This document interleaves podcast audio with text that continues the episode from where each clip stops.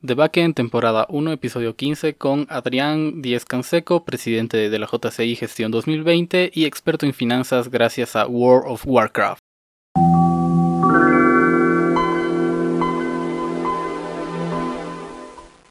¿Qué tal? ¿Qué tal tu cuarentena? Bueno, va bien, va tranquilo. Eh, va mejorando. Qué bien, porque ya creo que todos han pasado la línea de, de estar paranoicos y están como muy relajados. En parte, sí. Bueno, yo sigo paranoico, la verdad, pero sí, ya veo, ya veo a los otros más relajados. a qué grado ha llegado tu paranoia? Bueno, eh, lo comparo con las mejores etapas de, de la de parciales y de finales. Estoy con una gastritis desde el mes de junio. De hecho, iría pues un poco mal por eso, pero como te digo, es como, como cualquier otro semestre de la U, solo que sin, exámenes. Ok, ¿no, ¿no tuviste miedo en algún momento de tenerlo? Porque yo sí tuve miedo un par de veces. A ver, eh, sí. De hecho, eh, y lo hablé seriamente mi familia, de que tal vez nos hemos contagiado y somos... eh, no, no tenemos, eh, somos asintomáticos. Y sobre todo en el sentido de que eh, una parte de mi familia sí se ha contagiado, pero no vive con nosotros. Una de las personas venía, bueno, sigue viniendo recurrentemente. Y a raíz de eso fue como que, no, yo creo que sí nos hemos contagiado y hablábamos, pero al final mm, todo estaba en la cabeza. Sí, es una enfermedad muy extraña. ¿Has ido a algún banco últimamente? No, la última vez que he ido al banco ha sido para cobrar mi bono a principios de la cuarentena. Y si vuelvo a ir va a ser para cobrar el otro bono, si es que dan. Yo, yo fui a, a, pagar servicios básicos porque como no quiero que salgan mis papás, me tocaba ir a mí. Y, y me midieron la temperatura y me dijeron 38 grados. Y el mundo se cayó a mi alrededor. Eso igual está, está raro, ¿no? Porque, o sea, como que te miden la temperatura y te dicen, tienes fiebre y no te dejan pasar o qué. No, o sea, fue súper raro porque me dijeron, no, tienes 38 grados, no te puedo dejar pasar y voy a llamar a, al médico del banco y era de, ¿hay médicos en el banco? Y me, ah, ya. me volvió a medir la temperatura y bajó a 34 y era de, tu máquina no funciona, ¿verdad? Mm, el susto y el pálido que te has debido poner, probablemente bajo la temperatura. Sí, pero es algo que no recomiendo a nadie tener. Eh, es como, ¿has visto alerta de aeropuerto? Eh, no, pero me imagino a qué se refiere. Sí, yo era el que estaba pasando su maleta al frente del, de los rayos X y dicen código azul positivo cocaína y todos te miran. Sí, o cuando encuentran metales. Sí, exacto, es como No se lo recomiendo a nadie, en serio. ¿Y qué has estado haciendo en esta cuarentena productiva?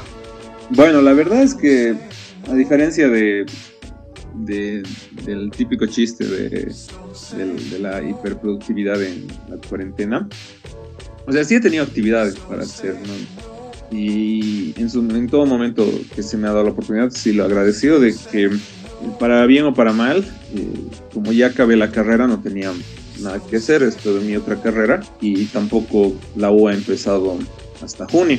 Así que de marzo a junio, eh, que se truncó igual mi práctica laboral por obvias razones, no tenía nada que hacer, más que copiar y ponerme ansioso. Pero por suerte, o por mala suerte, como quieran verlo, eh, la presidencia y todos estos detalles de la JC Chuquisaca me ha, me ha permitido tener algo de qué ocuparme durante los, las etapas más, más paranoicas de la cuarentena. Así que a eso me he estado dedicando. Claro, ahora ya es todo un desastre porque es eso, más lo que las clases ya se han normalizado, entre comillas, y la las salidas al mercado y esas cosas. Sí, es, eh, ha sido muy extraño cómo ha llegado todo de golpe, como porque a mí pues me pasó algo parecido, o sea, de marzo a junio no hice casi nada y eh, de un momento a otro me vi eh, envuelto en desesperación y exámenes. Sí, exactamente. Bueno, no, yo diría que ha sido más o menos en agosto. Para mí en agosto ha sido cuando todo ha sido al bombo. Todavía junio y julio ha sido tranquilo. Sí, como de hecho, que... julio fue largo. Sí, junio y julio fue todavía de... Allá mm, parece que es de, de, prueba, vamos a intentar si funciona. Y no, agosto ya nos dieron con todo. Sí, eh, agosto y, y septiembre ni, qué decir, así un despelote total. Sí, yo estoy feliz de que ya haya acabado el sufrimiento. Ufa, no, yo, yo sigo, yo sigo tarea con eso. Pero tampoco no hay donde darle mucho la mucho vuelta al asunto porque ya los exámenes ya están y solo son los finales. ¿no? Sí, pero igual llega un momento de, de, pelearse con todos los docentes y es raro, divertido y molesto. Bueno, yo no me peleo con ningún docente. no sé, tengo esa sensación rara, eh, a diferencia de, de, otra etapa de la universidad. No sé, como lo que antes era como que el fin del mundo, lo, lo tomo con, mucho más, de manera más deportiva. Eso es, es un poco raro explicar, eh, porque por ejemplo... Mmm, el, el, detalle de, como dicen, no le llegan parciales y, y, se acumula todo y quieres volver chango. No sé, a mí es como que, bueno, ya, ya ha pasado. ya pasó esa etapa ya.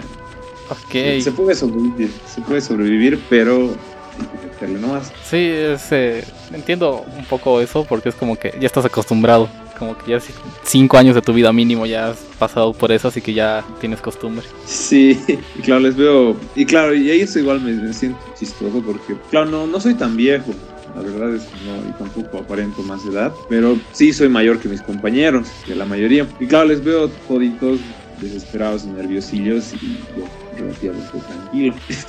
Sí, es que es, es como digo, creo que la práctica es el maestro y tú ya tienes un poco más de práctica que los demás. Sí, sí, qué bueno, eso es chistoso. Sí, y hablando un poco de, de tu trabajo con la JCI, creo que septiembre igual ha sido el mes que más proyectos hay, ¿no? Bueno, uh, han pasado dos, dos cosas bien determinantes y es que para empezar, eh, cuando bueno, nosotros preparamos un cronograma al principio de gestión, como probablemente todas las instituciones medianamente serias. Y con, con la pandemia se fue todo al bombo. Eh, como no teníamos fechas definidas, solo teníamos fechas tentativas cuando pasó la cuarentena, eh, de marzo a junio lo que hemos hecho ha sido eh, reestructurar y planificar. O sea, todo, eh, nos hemos puesto a trabajar con los perfiles, con las propuestas, con todo lo que tenían que hacer. Pero, claro, hay que tomar muy en cuenta que las gestiones eh, JCI solo duran un año. Es del 1 de enero al 31 de diciembre, no hay más. Así que todo lo que tienes que hacer tienes que encajarlo al,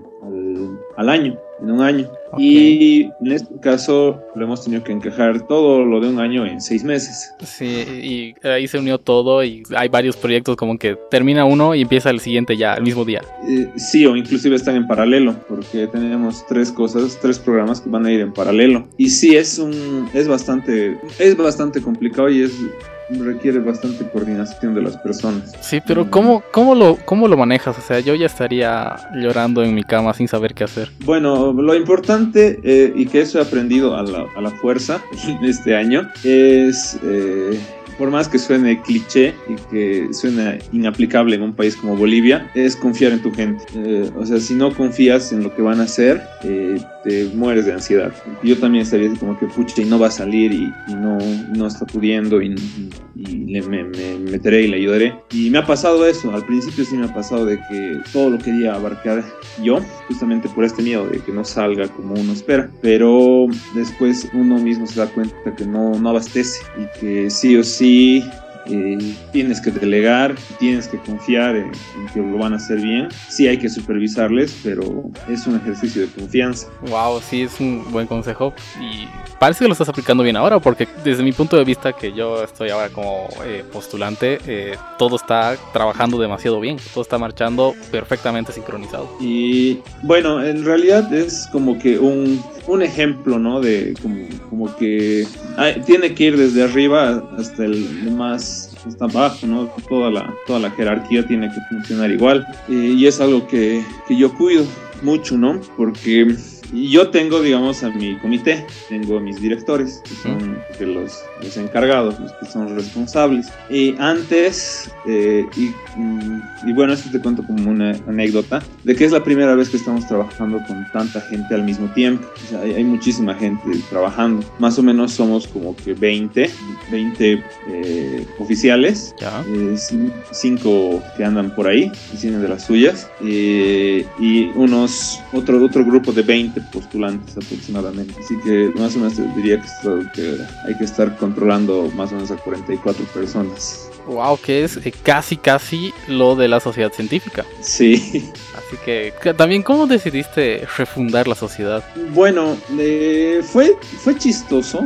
Eh, porque en realidad la idea eh, la, nació con, con, José Luis, pero mucho más antes, cuando estábamos todavía en el 2015, 2014, nos hablaron de la sociedad científica, pero la sociedad científica eh, no estaba activa. Y los miembros en ese momento, bueno, eran miembros fundadores, que solo quedaban algunos de ellos, ya estaban por a un paso de titulares y así que no o sea, solo existía así como que el rumor de que existía la sociedad científica, pero nosotros no nos enterábamos de nada. Y años después, en realidad fue con estos líos de la, del centro de estudiantes que se pelearon y que les sacaron, fue que eh, salió la pelea del de la oficina. Ahí fue donde todo se, destapó las cosas, ¿no? Como que el otro centro que no le quería reconocer se quiso ir a la oficina, pero era como que no, es que esta oficina no es de ustedes, es de la sociedad científica. ¿Y quién es la sociedad científica? Eh,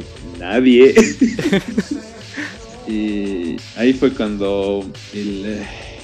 Uno de los ejecutivos de, del centro, que fue uno igual que nos ayudó bastante, eh, junto con, con.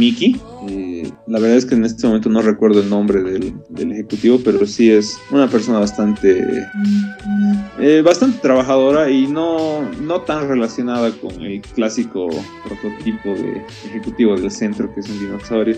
Sino esta persona es bastante estudiosa y sí quería, sería, sí quería formar parte de la sociedad, pero claro, por los estatutos de las sociedades científicas, ex ejecutivos de centros no pueden formar parte y ahí nomás se quedó, pero él sí aportó y apoyó. Y él hizo todas las averiguaciones, contactó a los de derecho eh, y a la ACE y ahí nos explicaron, fuimos consultando, consultando, consultando y resulta que uno de los de la JCI también había sido miembro de los fundadores y todo un show, así que ahí él nos ayudó a, conseguir el contacto de los otros y así fue que nos animamos sin, sin, mucho, sin mucha esperanza, ¿no? De, reactivar la sociedad científica. Porque, claro, cuando hay las sociedades ya más establecidas, los, los chicos entran como que con las cosas más claras, ¿no? Quiero hacer proyectos de investigación, eh, quiero sacar mi beca de investigación, que no auxiliatura. De hecho, quiero quiero tener una idea para mi tesis o mi proyecto de grado. Muchos entran así, digo, con las cosas más claras. Y nosotros, como José Luis, la verdad es que nos llamaba la atención, pero todavía no estábamos muy seguros de qué consistía o qué hacía o qué íbamos a hacer.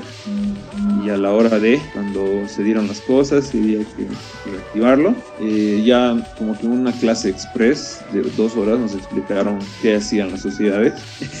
Y justo mm, fue de golpe, reactivamos la sociedad y era como que a las dos semanas eran las presentaciones de los perfiles y como que empezamos flaqueando ahí. Y verdad que hasta el día de hoy tenemos todavía este problema de que no presentamos muchos proyectos de investigación al, al año, pero así fue como empezó y, claro, varias de las chicas que el día de hoy sigan participando activamente también fueron las que apoyaron a la, a la reactivación, pero que en ese momento no estaban tan, tan animadas o tan seguras de que era la sociedad o que se hacía en la sociedad. Sí, sí, como dices, tenemos todavía ese problema, o sea, todavía no estamos completamente eh, cimentados, por así decirlo, así que seguimos peleando.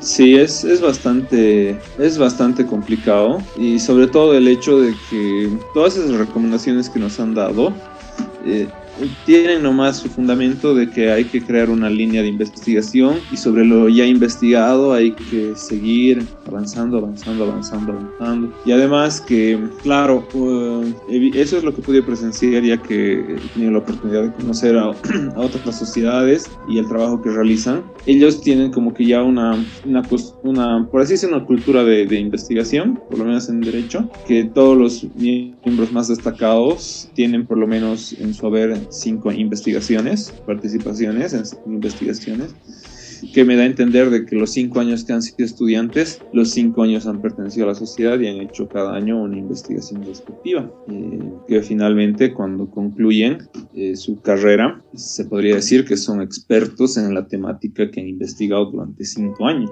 Sí, da a entender eso. Ideal que pase algo así con nuestras carreras. Sería maravilloso porque cambiaría completamente la, la educación en las carreras porque por lo menos en nuestras áreas creo que nos actualizamos mínimo cada dos años. Sí, no, de hecho, y bueno, ya esa la de la obsolescencia eh, tecnológica, ¿no? Que cada 18 meses una tecnología eh, que ya está quedando obsoleta y que sí o sí es obligatorio cada dos años hacer Sí, ¿y de dónde, de dónde surge ese, esas ganas de investigar? A ver, la, a mí me gusta, si me he considerado autodidacta, porque no me gusta ir a clases, la verdad es que cuando entré a la U estuve chocho de U, así, asistencia libre, y eso de la asistencia libre es una ficción, no es verdad, si toman en cuenta. Sí, es un mito, una ilusión. Sí, nos han engañado, hemos sido engañados y eso es lo que no me gustaba de colegio, de, que había que ir obligatoriamente como asistencia. Y es lo que más me gustó de la U. Y para bien o para mal, yo en clases, yo no tengo apuntes. Yo tampoco. Cualquier persona eh, que, cuando me dice, puedes pasarme tus apuntes, le digo, no tengo. Y me dice, eres un egoísta. Y yo, no, no, es que es verdad, no tengo apuntes, no tomo apuntes, voy y me burro a clases. A menos que sea algo que realmente sí agarra el docente y te dice esto va a entrar al examen ahí sí me anoto. Pero después es como que, a menos que me llame mucho la atención, no, no, normalmente no tomo apuntes y prefiero ir a los libros, los textos guías y bueno, obviamente de nuestra área que es más de las TICs, eh, a los foros, ¿no? A averiguar cómo se solucionan cosas y y claro, yo considero que desde ese punto de vista sí me gustaba la investigación, por lo que era la forma en la que yo estudiaba por mi cuenta. Y que también la U te obliga un poco a eso, ¿no? El que se tiene a lo que impararte clases, como que no avanza más de las básicas. Sí, el clásico, el siguiente semestre van a enseñarles y en el siguiente semestre te dicen, en el anterior semestre tenías que aprender. Sí. Así que con esas dos, eh, esas, esas dos eh, situaciones es que como considero que sí me gusta bastante la, investigación. y claro, obviamente la investigación que, que, hemos realizado con participación de la sociedad y lo que hago es obviamente descriptiva porque es lo que ya está investigado. Simplemente hay que pues, darle un uso a ese conocimiento. No estamos descubriendo nada, pero sí en ese, en ese aspecto sí me gustaba mucho. Y cuando se ha presentado la, la posibilidad de hacer el trabajo investigativo, mm, sí, me, gustó bastante.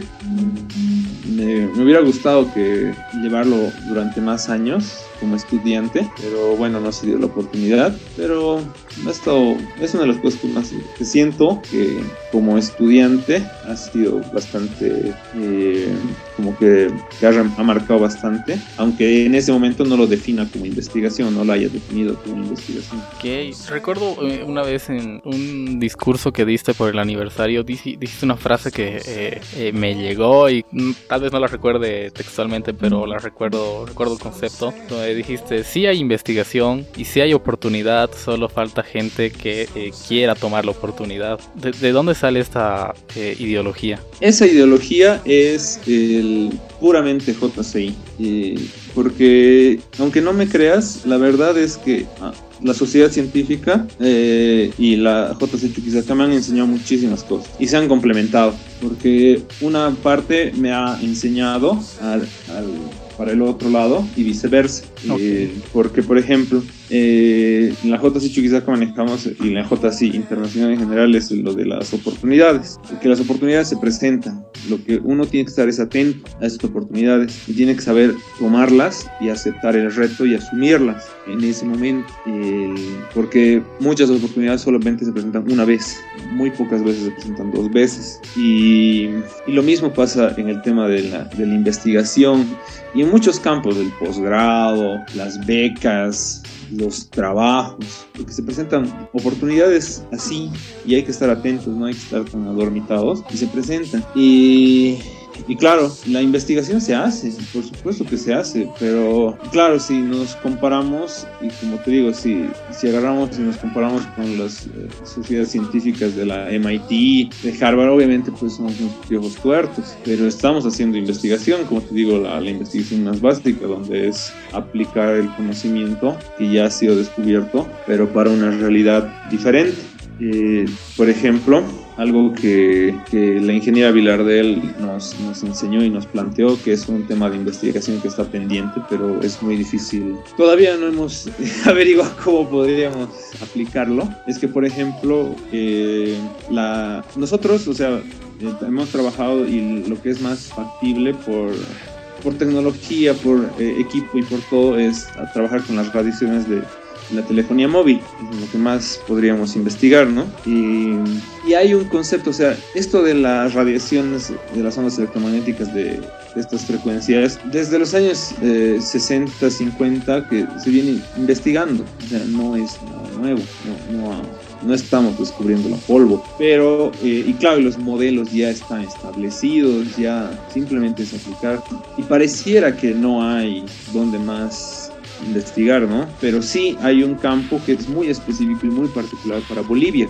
que es eh, cómo afecta la radiación en materiales como el adobe, cómo se ven afectadas las, en adobe, porque eh, esta es una particularidad de la arquitectura eh, en Bolivia muy, muy, muy boliviana. Y digamos ni siquiera se podría ir a, la zona oriental, es más desde el Valles Occidente, ¿no? Valles Los Andes. Sí, claro, el adobe es muy eh, como andino. Y, claro, obviamente como eso no existe en otra parte del mundo, nadie se ha puesto a investigar, aparte de que de Bolivia, eh, sobre eso. O sea, cuestionado. Y claro, su aplicación, por supuesto que solo sería para Bolivia. Claro. En otro lado, no. Pero es un campo todavía sujeto a investigación que podría ser aplicado e investigado por bolivianos, para bolivianos. Sí, o sea, tiene, eh, eh, he leído un poco de, esa investigación y realmente han sacado resultados que creo que nadie se los esperaba porque ya hemos hablado en algún momento ¿no? nosotros de del 5G y todos ya sorprendidos de que causa radiación, de que hay varios problemas y creo que si no recuerdo mal han demostrado ustedes que en realidad no hace nada y en Bolivia te hace menos por el grosor del, del adobe. Sí, y además del casco histórico y todo eso, es como que la, la gente está muy desinformada y pero como te digo, es un campo que pareciera que no tiene dónde más, dónde más investigar, pero sí hay un campo para esa investigación, para ese área. Y yo creo que sí hay en las otras áreas también en desarrollo de software, por supuesto, en, el área de diseño y animación digital también, solamente que quizás no han encontrado todavía ese, ese espacio. Sí, creo que solo necesitamos eh, encontrar la, la luz detrás del túnel y yo creo que ya todo va a estar en marcha. Esperemos que el año que viene mejore la situación. Esperemos, aunque bueno, esperar a que mejore una situación para, para actuar creo que es un poco eh, esperar mucho y es preferible que ya se empiecen a poner un poco las a, indagar un poquitito más, a, averiguar, de tal forma, por, sobre todo para el momento de presentar los perfiles, porque no ve que a principios de año son cuando llaman a estas convocatorias. Y claro, presentarse sin una investigación previa y hacer a la rápida y resulta que no había estado bien planteada tu hipótesis y quedas como toda en vano. Y es preferible trabajarlo con, con mucha más antelación y, y prever esas cosas. Y bueno, y no ir cambiando de campo a campo, ¿no? Que ese es igual otro error, otro gran error. Sí, ese es el error que, que yo cometí, de querer eh, decir, no, es que esto es más moderno, entonces es más interesante. Cambié completamente los campos y nos fue completamente mal. Sí, o sea, no es, claro, no es por, eh, no es por desmerecer otros campos ni por decir que ahí no se puede investigar. Y lo que pasa es de que en, parte para bien o para mal, como todo lo que hice en la práctica es ser maestro. Y, por ejemplo, yo te voy a confesar algo muy, muy anecdótico de que eh, en el campo en el cual al final hemos realizado dos investigaciones, que es en, transmisiones, en comunicación, eh, telefonía móvil, a mí no me gustaba, eran de las materias que menos me gustaban en la carrera. Eh, y al final resulta que es las que más se... las que más se investigado y que inclusive mi, tesis en parte, mi, mi, proyecto de grado ha sido enfocado en parte ahí, eh, no directamente, pero sí temas de radiación electromagnética, sí, la ironía de la vida. Sí, esas cosas suelen pasar, espero que no me pase a mí, la verdad, porque realmente odio las redes, o sea, sé que es un gran mundo y sé que a mucha gente le gusta, pero yo no puedo con redes, no, puedes explicarme mil veces y nunca lo voy a entender porque no, no me gusta, no, no puedo. Sí, ojalá que no, pero no, todo puede pasar, buen Javi, todo puede pasar. Sí, ya el 2020 es la prueba de eso, de que ya espera lo inesperado. Absolutamente todo puede pasar. Sí, en serio este año, mes tras mes ha sido un nuevo acontecimiento histórico. no, definitivamente. Y, y además como Bolivia es un país tan, tan especial, con personas tan especiales que Cada día pasa alguna tontera diferente. Así, aquí también quemaron antenas de internet y después se quejaron porque no había internet. Bueno, muy gracioso. Sí, por eso mismo. Sí, la gente en este país es demasiado graciosa que, no sé, deberíamos eh, hacer un estudio completo sobre ellos. No, cada, cada ciudad es digna de un estudio sociológico. Sí, completamente. Y ya también, ¿te has dado cuenta que hay como tribus urbanas específicas del país? Eh, sí, pero un poco mezcladas, ¿no? claro, o sea, eh, no soy sociólogo, así que no me van a, a decir nada, pero si vamos a México, que es un referente en esto, tenemos a los fresas, los emos y esas cosas, y aquí no existe eso. Son como mezclas, como emos fresas, eh, que eh, les decimos jailones por alguna razón. Es súper raro. Mm, sí, bueno, es algo lo que alguna vez eh, comenté con algunas personas y claro, yo tampoco espero que me vengan a quemar el boliche por decir estas cosas, pero o sea, en Bolivia no existe un, un racismo así sistemático como lo quieren hacer plantear algunas algunas corrientes políticas que es mejor no mencionar. O sea, no es un racismo sistemático como si existe en países como Estados Unidos, como ha existido en, Europa. No, nosotros estamos en pañales en lo que es racismo. O sea, ahí, porque cuando hablé con mi amigo que él sí ha hecho su tesis basado en lo que es el racismo y todo, se ha basado en libros estadounidenses, no en escritos bolivianos. Porque en Bolivia lo que hay es clasismo. Sí, exacto. Eso es lo que yo también pensaba. No, aquí no te vamos a discriminar por tu color de piel como en Estados Unidos. Te vamos a discriminar por tu procedencia como en Europa, sino que la mayoría aquí discrimina por tu entorno social. Claro, definitivamente, y también por tu, o sea, tu poder adquisitivo. Exacto, tu nivel socioeconómico. Y, claro, aquí, y, se puede hacer eso, ¿no? De que hay esa, ese discurso que sí suena un poco feo, pero el de los denominados de los nuevos ricos, ¿no? Que no son de las familias clásicas que tenían dinero, ¿no? Pero, eh, pero que ahora sí, gracias a, qué sé yo, la, la, minería, el rescatismo, el narcotráfico, qué sé yo, eh, tienen plata ahora y han subido a, otro tipo de, de, servicios, por así decirlo, y ya pueden codearse con otro tipo de personas y ya, ya les tratan mejor. Sí, pero no sé si has conocido algún nuevo rico. Yo he conocido uno que otro y te puedo decir que son personas completamente. Eh, no sé qué adjetivo usarlo para que no suene mal. ¿Honesto? Eh, es. Eh, sí, como te digo, yo tampoco quisiera entrar a, definir a, estas personas para no, no hacerme tildar y, que me usen adjetivos poco poco acertados, eh, pero sí, es, es una situación bastante complicada. Y, y se da por esto, ¿no? De que aquí todo se define en, en, en- en que quién tiene más plata y, y eso es así que tratan. Sí, así que cambiando un tema menos polémico. ¿No has entrado a TikTok por casualidad? Eh, he entrado, o sea, solo he instalado una vez, lo voy a confesar. Solo he instalado una vez. He subido un video porque perdí un reto y además es porque estaba intentando coquetear a una chica. En boludeces que uno hace. Razonable desde mi punto de vista. Sí, totalmente justificable. Que, eh, lo descargué, aprendí a usar, subí el video, me avergoncé, lo borré. y desinstalé la aplicación y bueno ahora solo uh, de los videos de, what, de, de Facebook donde por algún motivo hay muchos videos de TikTok en Facebook Sí, las recopilaciones. esas son las que veo Wow, Estoy- tú lograste salir, yo no lo logré. No, es que lamentablemente sí me comentaron que es bastante adictivo. No, es que nunca me llegué a, a involucrar mucho. Yo sí me involucré tan, a tal punto que eh, ya subo videos con regularidad a TikTok. Uf. Pero amigo, no, no hay nada de qué avergonzarse. Sí, hay mucho de qué avergonzarse en realidad. Oh, rayos. Es que, eh, según yo, el objetivo de TikTok es avergonzarte para, para que la gente te vea y diga, ah, esa persona es graciosa. Uf, todo lo contrario a Instagram. En Instagram soy completamente otra persona. No, pues todos somos otros. Viejo, Yo soy un artista abstracto de fotografía. yo también. Yo soy que- que hace esos edits súper raros para que no se vea bonito y digas que es una nueva belleza moderna. Por supuesto, pues, todos somos así. Sí, también habría que analizar eso, ¿no? Cómo la gente cambia según la red social.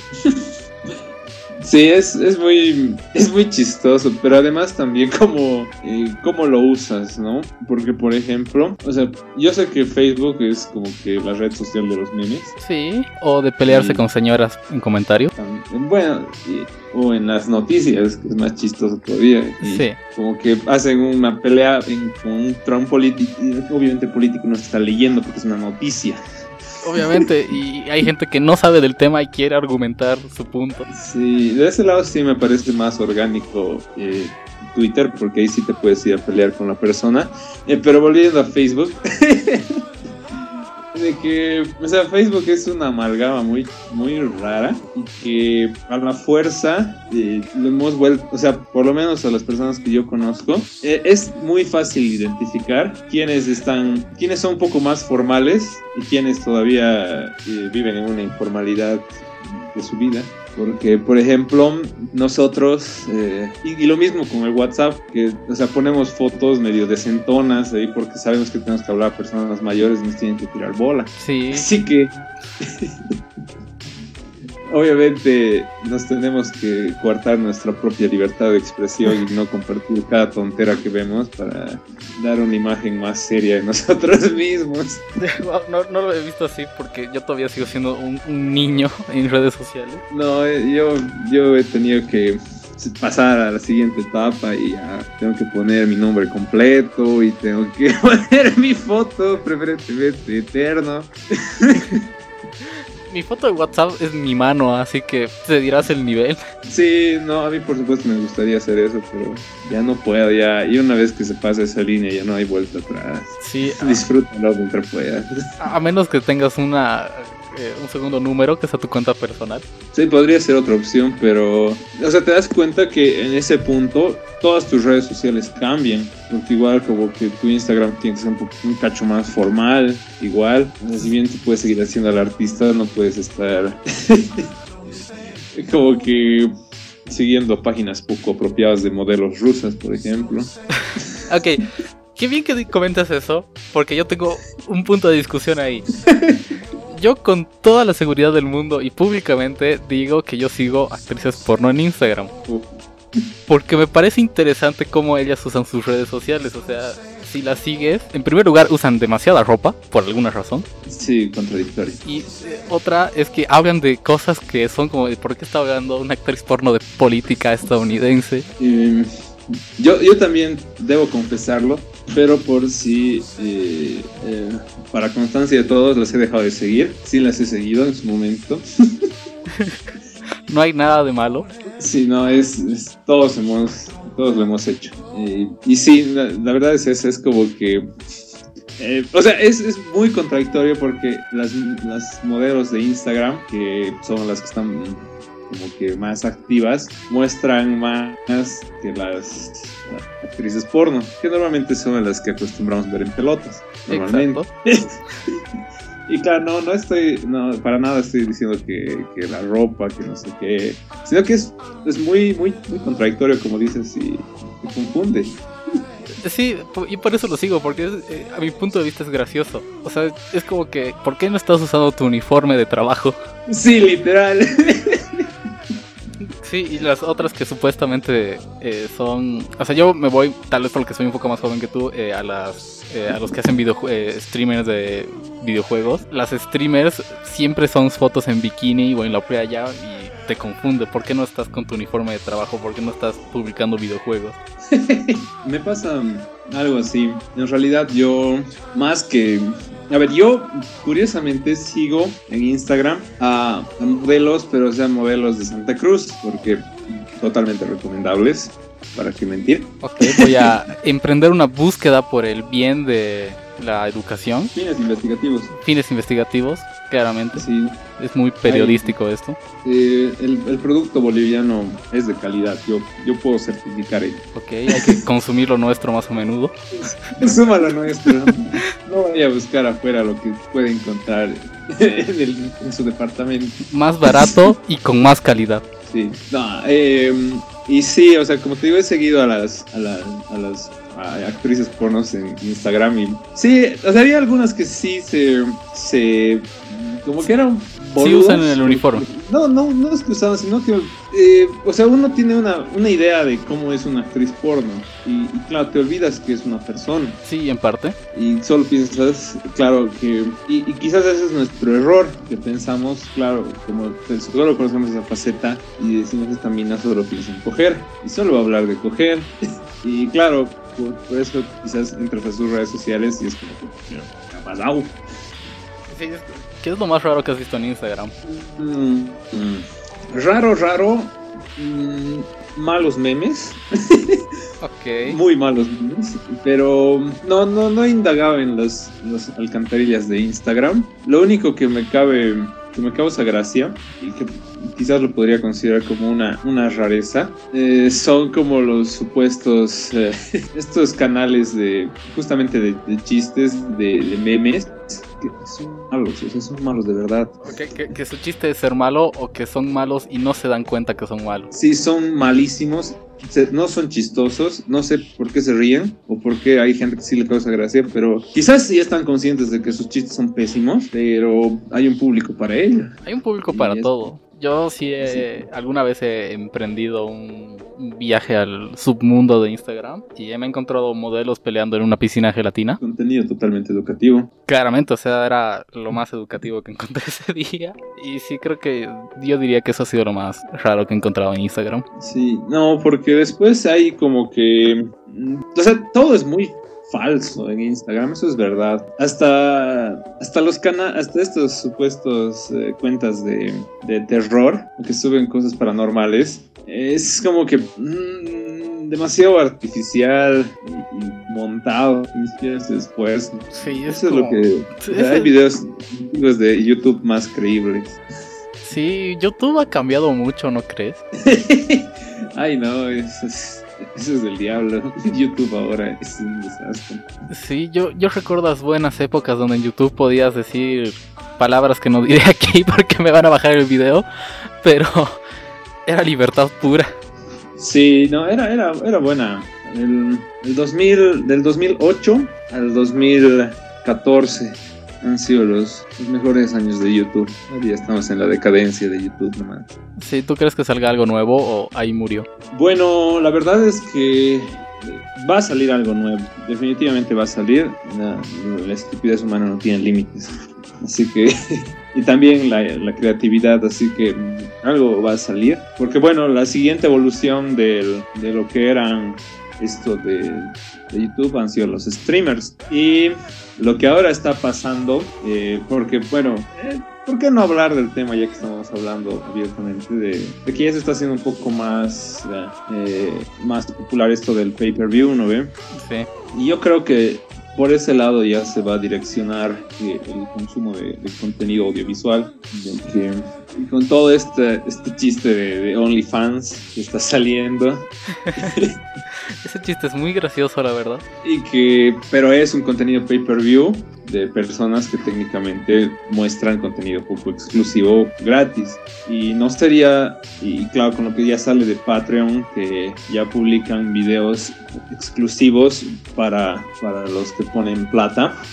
Y no, no sería una, o sea, no sería una locura que el próximo, que a un futuro mediano, YouTube sea tal cual, lo, o sea, tenga sus videos gratuitos, pero que sean contenido casi promocional y mínimo, y el resto de contenido sea solo para los miembros del canal, que son los que pagan mes a mes. Me, me parece factible hasta cierto punto porque conocemos del área que la, la piratería no tiene límites. Sí. Yo he tenido compañeros que piratean open, eh, programas open source. Ah, no, eso es delito. Eso es como, es gratis, ¿por qué lo estás craqueando si es gratis? Pero qué estúpido, digo, qué, falta de criterio. Qué falta de respeto. No. O sea, yo creo que yo creo que sí va a haber algo así como un, un pay-per-view, pero no, no tan abusivo, por ejemplo, como Vimeo. Ese sí me parece bastante caro para... O sea, ese no está diseñado para Latinoamérica. Ok, no, no conozco Vimeo, así que no sé cómo, qué comentar.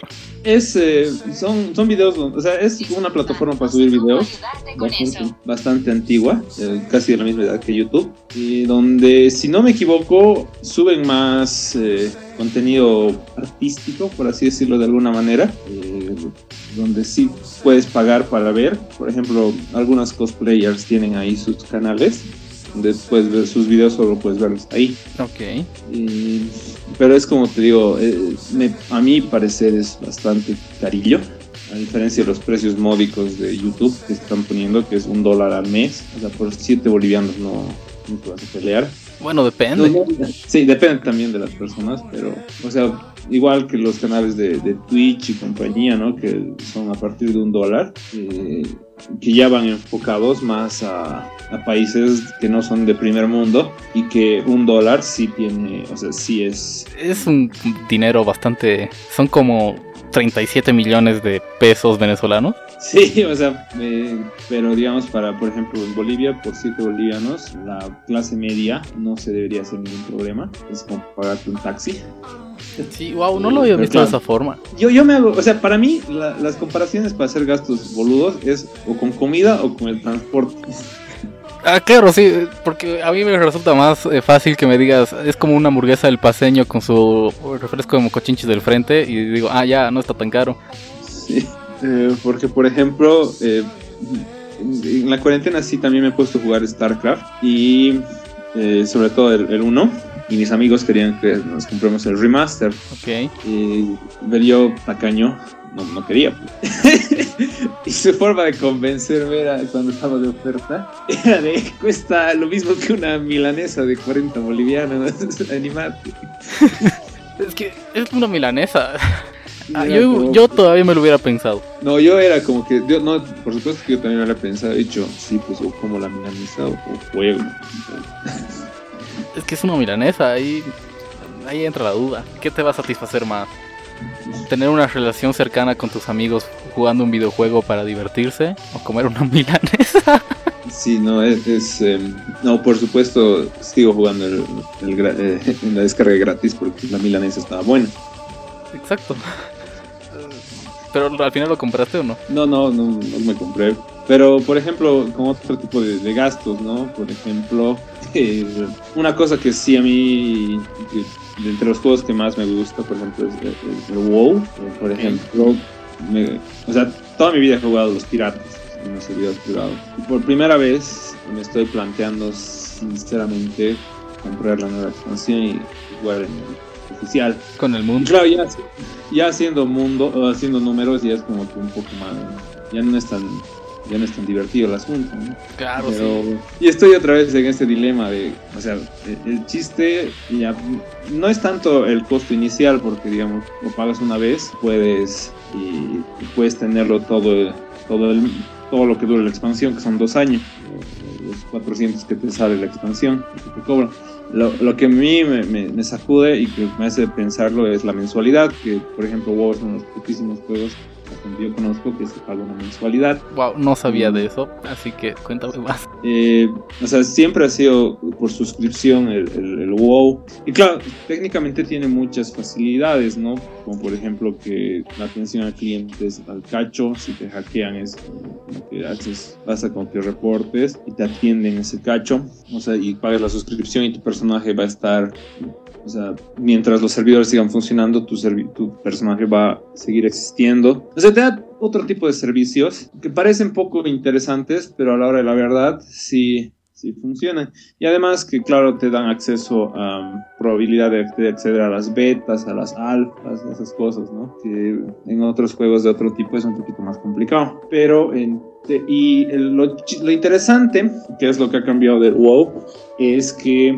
antes, en las primeras expansiones, no se podía comprar eh, dinero. Ok, O sea, ahora sí se puede. Ahora sí se puede, pero es una cosa interesante porque yo ya aprendí economía igual con el WoW, aunque parezca increíble.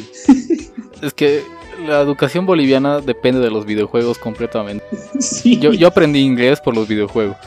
Eh, yo, yo practicaba así para mis exámenes de OCBA con los juegos, pero la parte de la, la económica la he aprendido con WoW porque hay una casa de subastas y ahí es donde un poco aprendes un poco de, de- de oferta-demanda, cuándo subir, cuándo bajar y un culo de cosas que puedes hacer. Entonces es como que otro juego dentro del juego solo de economía. El juego aburrido dentro del juego divertido. Sí, pero el detalle es de que después han metido la famosa ficha. O sea, más o menos te cuesta 75 bolivianos eh, jugar un mes de WoW. Ok. Eh, y, te- y cuando compras te dan una ficha y la tienes que canjear. Pero tú puedes, o sea, para matar a los farmers chinos, en realidad, porque vendían, o sea, siempre se ha vendido dinero en, WoW de manera ilegal, pero justamente para eliminar eso, eh, han creado la ficha que tú, o sea, pones, digamos, tus 75 bolivianos, te compras tu ficha y no la canjeas. La puedes vender en la casa de subastas a otro usuario por oro, claro, es oro que ha generado el usuario. Ok, sí, entiendo. No, es exactamente eh, crear una inflación en el, en el juego, pero técnicamente sí puedes comprar oro, avalado por la misma empresa. Y al contrario, tú también puedes comprar ficha con oro. Y es lo que hacen muchísimos, que es, mm, o sea, no se pagan la mensualidad, pero prácticamente viven para jugar. sí, entiendo. Wow. Es, eh, eh, eh, tiene, tiene sus cosas, eh, sus cosas interesantes y sus cosas un cacho, un cacho complicadas. No sé por qué me ha dado ganas de apostar. Clásico. O sea, yo tengo la, tengo la predisposición al juego. Tengo como una ludopatía ligera. Sí me gusta apostar y disfruto apostar. Y creo que quiero jugar WoW para apostar o algo así. Mm, oh, no, eh, eso sí, igual, eso sí hay, eh, pero o sea, no es como que eh, el, el famoso loot lo que, lo que arruina y crea amistades. el loot, la clásica de todos los juegos de rol, cuando vas a matar a un monstruo y el, el equipo de quien se reparte. Eh, antes sí había como que entre todos se repartía el, o como que Muy el que porcentaje Muy- más alto. socialista. No, pues agarraba y era al azar, ¿no? Ah, Como ya. que lanzar un dado de número aleatorio del 1 al 100, el que saque el más alto, se queda con el objeto. Oh, ok, ok. Eso era antes. Ahora, eh, para evitar justamente la ludopatía y conflictos, hay un loot específico para cada jugador, pero igual es como que tiene cierto grado de aleatoriedad y que es como que tienes que ir varias veces hasta que te salga lo que necesitas o lo que quieras. Interesante, es algo que no, no sabía del juego. Y, Si es y no, en serio, tengo ganas de apostar y gastar mi dinero a lo, a lo idiota. mm, no, no lo haga, compa. Sí, tengo No que es- controlar, controlar esos No. impulsos. Esto no es igual que una milanesa, esto es probablemente cuatro o cinco milanesas. Es una parrillada completa en, no sé, un local de parrillados. Sí, así que no, esto, esto involucra más cosas, no te puedes comer solo una parrillada. Sí, cierto, buen punto. Así que gracias por darme un poquito de tu tiempo para eh, hablarme de esto. Y no sé si tienes un mensaje que dar o dejar tus redes sociales. Eh, no, más bien a ti, muchísimas gracias Javi por, por invitarme. ha sido muy chistoso todo, todos los temas que hemos tocado. Eh, bueno, un mensaje, bueno, no sé qué público más o menos es el que... Al que, quiere escucharme básicamente. Tú, tienes algo que decir, dilo. Ya, bueno. Eh, para los que sí están interesados en el tema de, investigar o, cualquier cosa que se estén dedicando, eh, simplemente esta circunstancia del COVID nos ha afectado a todos por igual. De alguna manera nos ha, nos ha igualado. ricos, pobres, europeos, latinoamericanos. Eh, claro, obviamente no todos estamos sufriendo la cuarentena y la pandemia de la misma manera, pero sí la sufrimos igual. Eh, si bien ha sido jodido para muchos, es igual una oportunidad para quien sepa aprovechar. Nuevamente recapitulando de hay que saber aprovechar las oportunidades. Y el boliviano es bueno para identificar oportunidades. Ojo con eso.